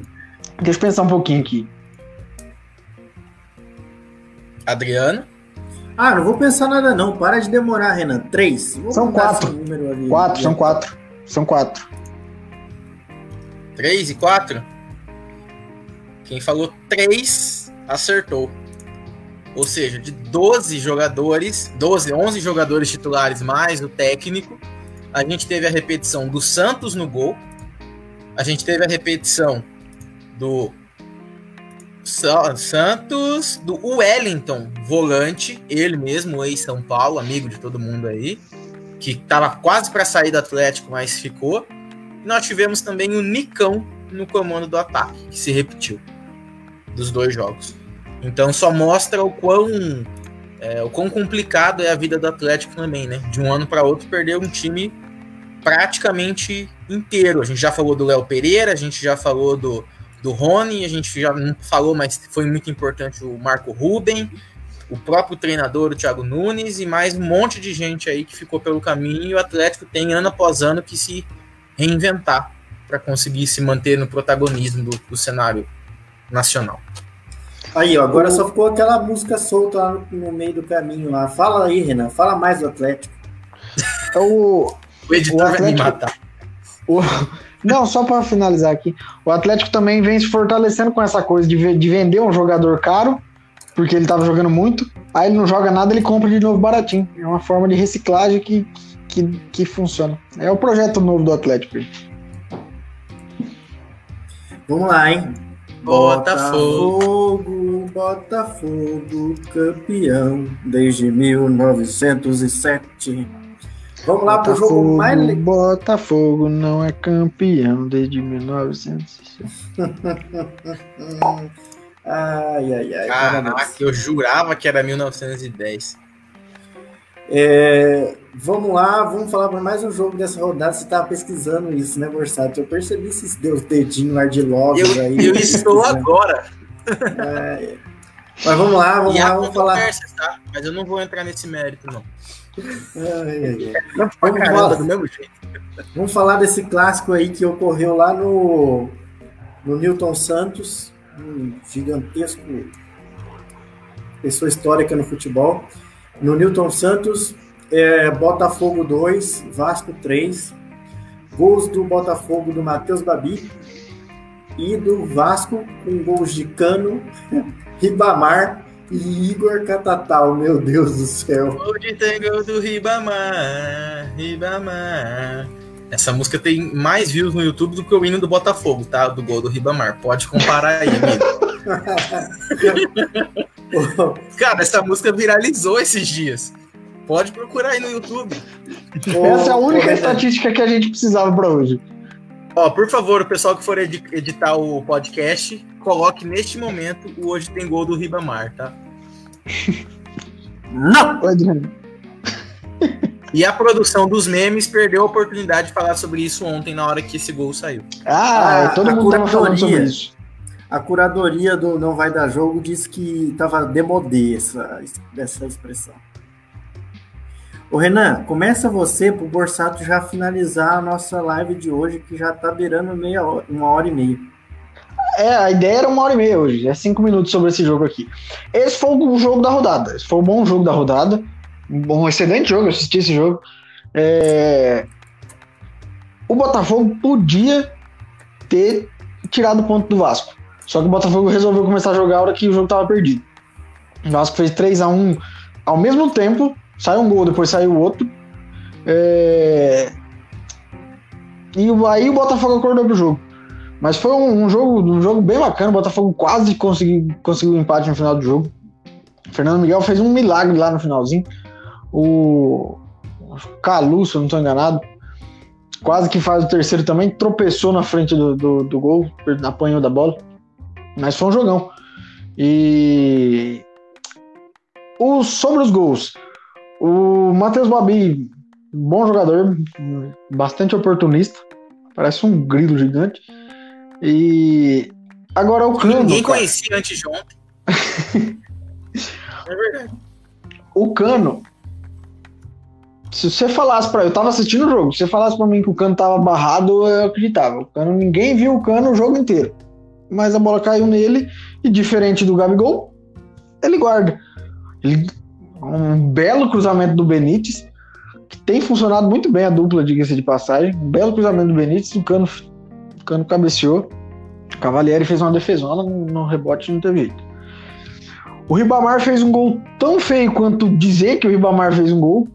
O, talvez a lambança mais lambança do campeonato foi aquele gol do Ribamar, uma coisa bizonha. Se você está assistindo aí, a gente não vai passar esse, esse, esse gol aqui por motivo de a gente não ter os direitos nem a competência para fazer toda essa edição de vídeo, dá muito trabalho. Procurem no YouTube que tem a lambança da zaga do Botafogo, foi o gol que abriu o placar.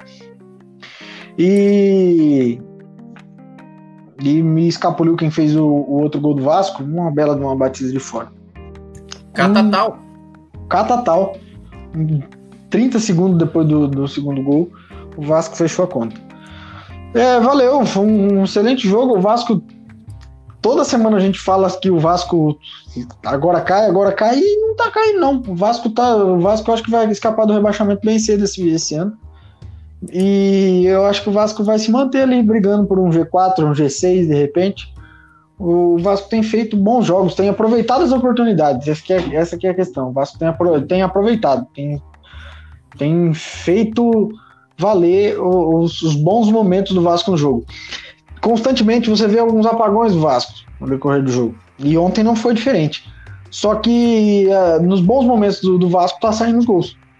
O Cano tem feito gol como ele nunca fez na carreira, que a maioria não conhece ele, não conhecia ele até ele, ele aparecer no Vasco, mas é um cara de 32 anos. Eu tive dando uma olhada no histórico dele ontem, até durante o jogo.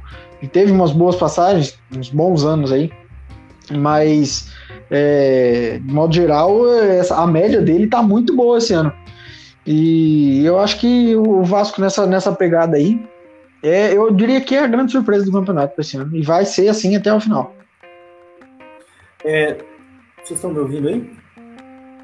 Positivo. Eu, eu ouvi um comentarista falando um negócio muito interessante sobre o Vasco hoje, e isso vai ser meu comentário sobre isso, sobre o Vasco. Que o Vasco é um time muito simples, né? A gente até tinha falado isso no episódio anterior. E ele é tão simples quanto um motor de um Fusca ou de um Corcel. Todo mundo sabe o que tem que fazer, pega uns arame lá e resolve, né?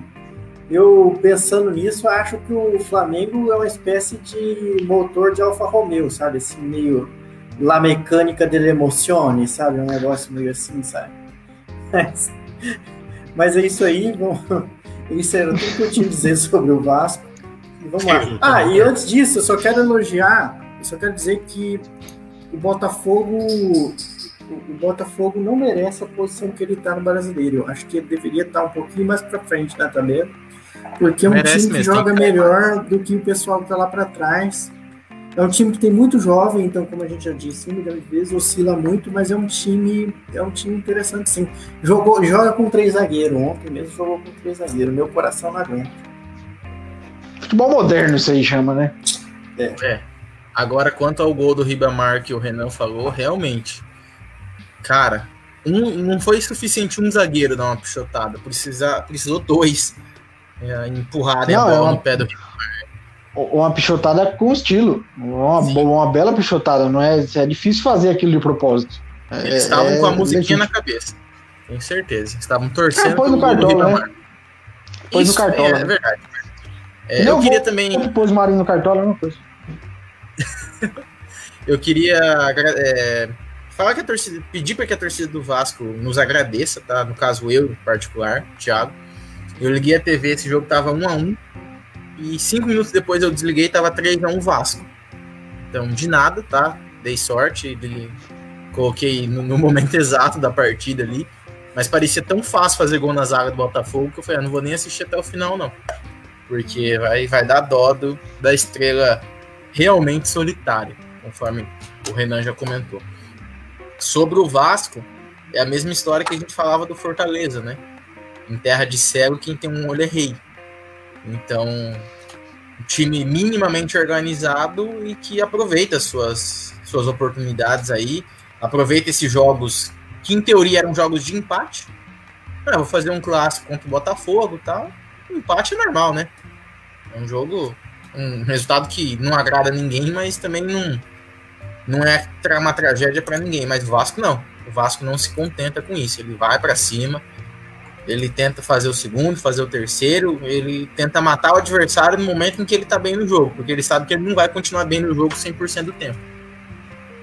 Então consegue se mostrar muito muito eficiente, principalmente nos seus atacantes aí que estão tendo um aproveitamento já, como já comentado, fenomenal. Vai cair um pouco, com certeza provavelmente não, não é time que vai se manter nesse G4 e a gente vai continuar falando isso até não cair. Mas enquanto o campeonato estiver ainda nessa fase de primeiro turno, eu ainda continuo apostando que não é não é time que vai brigar por Libertadores, mas pelo menos garante um segundo turno sossegado, tranquilo. Né? Se tem 17, faltam 28. É isso mesmo time que, que daqui a pouquinho chega nos 45 pontos e aí pode começar a sonhar com coisas mais, mais interessantes. Né? É, acho que do Vasco é isso, também não tem muito que, o que colocar, não. É, agora, quanto o Botafogo é preocupante, porque se você coloca um, um rapaz da base para ser o seu 9 num clássico desse tamanho, o cara ainda foi lá e fez dois gols, né? Muito bom. Mas significa que você está precisando muito da sua base e você não tem quase nada aí de, de material humano, de jogadores aí que possam que possam te ajudar nessa briga. Por mais que não seja um time que esteja jogando mal, É, é um time que dá a impressão que se precisar numa fase mais aguda ali para se livrar de um rebaixamento, alguma coisa, vai ser difícil achar alguém que ponha ah, o manto no peito e, e, salve o time. Então vamos, vamos aguardar. E espero que esse Botafogo não chegue nas últimas rodadas precisando de ponto. Que aí vai, vai pesar a situação.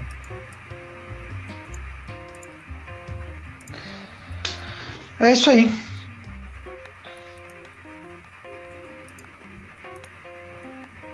Bom, o Felipe Carmona aqui, aparentemente é um bot contratado pelo, pelo Thiago. Ô, louco! Tá... Ô, Felipão! Beleza, garota? Aí, ó, ele tá fingindo que conhece, falando que o Felipe, Felipe disse que tá com saudade de ver o Tiagão dando aula, mestre das resistências dos materiais. Ô, e também das Felipe. mecânicas dos fluidos. Eu também já vi uma aula aí do professor. Ô, louco, mestre Thiago é o Felipão lá, fazia as, as gravações lá, manjava demais da. Ajudava muita gente aí na, na câmera e tal. Pô, cara, gente finíssima demais. Valeu a presença e a participação, Felipão. Obrigado aí pela, pelas palavras.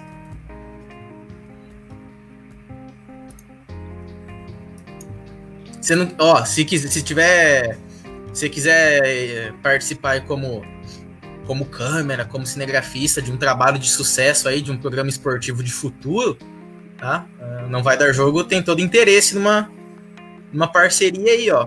uma tá... parceria que tem que ser pro bono, entendeu, Felipe? Tem que ser seu trabalho de caridade aí. A equipe do, do, Não Vai Dar Jogo se vira aqui com essas câmeras de, de computador e celulares improvisadas aqui, né?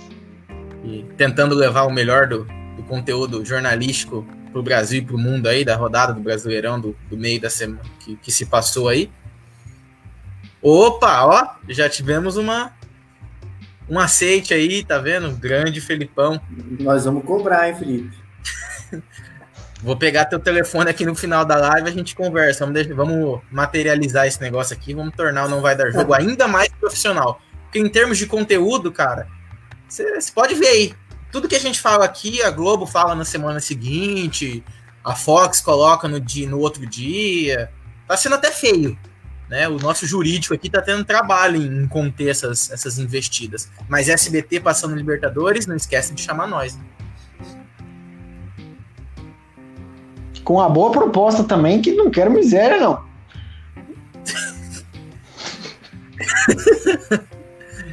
Você fala uma coisa dessa. Ô, Renan, você fala uma coisa dessa e a gente fica nas últimas lives aí, a gente tava aqui colocando nossos currículos, cara. Só não, só não vou colocar hoje porque eu, eu, eu, eu esqueci de abrir ele aqui. Bom, pessoal, Beleza, acho que por hoje é isso, então. É isso mesmo? Acabou? Deixa... Acabou as pautas do futebol, tudo que tinha de jogo. Eu queria falar uma coisa. Eu queria Sim. falar um, uma coisinha aqui. É... O Flamengo perdeu, não, uma coisa para fechar o futebol aqui. O Flamengo perdeu do Ceará. O Palmeiras perdeu do esporte. Perdeu sim, não vem com conversa. Pelo empate, jogou com um bom tempo com a mais ainda. Concordo. Concordo. Eu tô falando, tô discutindo com o telespectador. Ah, tá, o Internacional perdeu.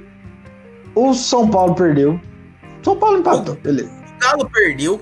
Contratante o, o, o Fortaleza perdeu. Empatou com o Grêmio. E eu queria falar o seguinte: a gente falou o ano inteiro, o ano passado, sobre o Jorge Jesus. Ah, o futebol de Jorge Jesus, e que o Jorge Jesus joga ofensivo, e que o time Ai, dele cara, faz três gols, que é mais dois. Não tem problema, não. Tem problema, não. É que eu precisava muito falar isso. E que ele ah, joga ofensivo, faz três gols, quer fazer quatro, e não sei o quê. O estilo de jogo dele era maravilhoso, mas eu queria falar sobre o que, que ele trouxe de diferente pro futebol brasileiro. O que, que a gente tinha que ter aprendido com ele não é o estilo dele de jogar, porque dá para jogar, dá para ser vitorioso jogando de outro jeito. O que, que a gente tinha que ter aprendido com o, com o, com o Jorge Jesus? Ódio de perder, raiva de dar passe errado, ojeriza de errar o gol. É isso, é só isso. A gente precisa sair do, do, do campo dando picudo em, em, garrafinha de água. A gente precisa sair dando tapa na cara de companheiro. A gente não tem que sair da entrevista coletiva dizendo que a gente perdeu o jogo em cinco minutos. o, o técnico do Flamengo saiu, saiu, falando que perdeu o jogo do pro Ceará em 5 minutos. Uh -uh. Você levou dois gols em 5 minutos, você perdeu o jogo em 90, porque se você perdeu em 5, você tinha 85 para virar o jogo. Falta vontade de ganhar. Falta ódio de não ganhar o jogo. É isso que falta. É isso que o Jorge Jesus tinha. É isso que ele fazia 5x0 e ia dar supetão na orelha do Arão, porque o Arão errava passe. Era isso que a gente tinha que ter aprendido com ele. É isso.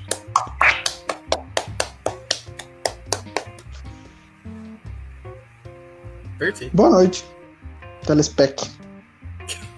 Opsit, vou dar poltrona. Encerra aí, que já- mole de 200. O Renan já se despediu. Adriano, sua despedida aí da galerinha de casa, por favor. Gente, eu só quero agradecer a audiência de hoje que cresce de forma exponencial, já que a gente está junto de muitos engenheiros hoje. E siga-nos nas nossas redes sociais, ouça nossos podcasts. Forte abraço para vocês, boa semana para todo mundo aí e muita Libertadores. Libertadores.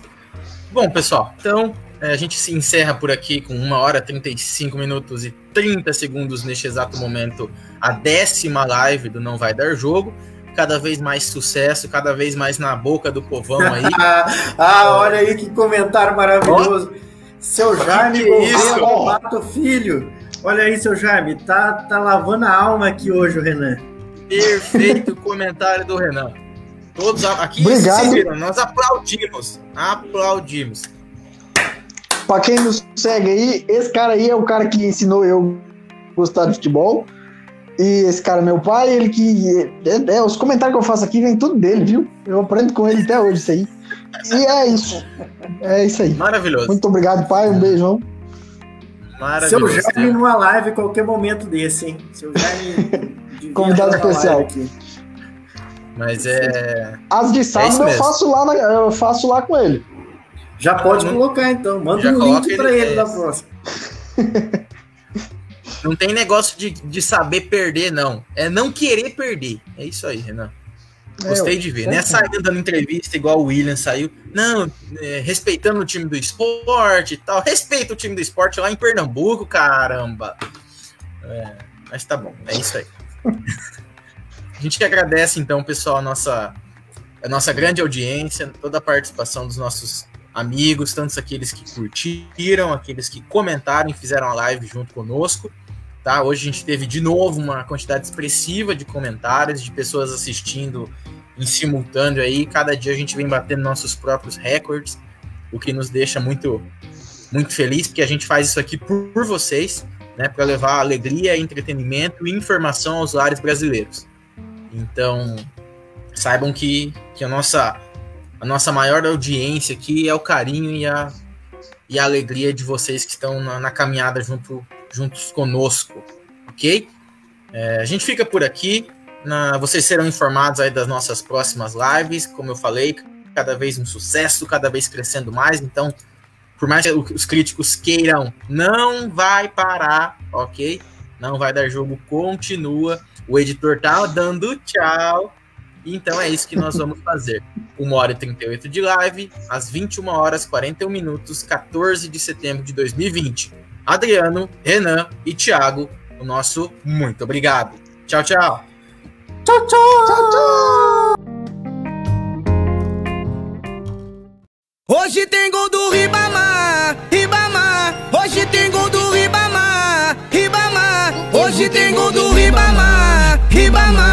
Hoje tem gol do Ribamar, Ribamar. O Vasco cresceu e o moleque jogar diferente. Hoje a pegada é só tiro pro gol. Vanderlei me deixando contente. O, o Vasco cresceu e o moleque jogar diferente. Deixando o Thales pertinho do Rossi. Ribamar vem jogando na frente. Hoje tem gol do Ribamar, Ribamar.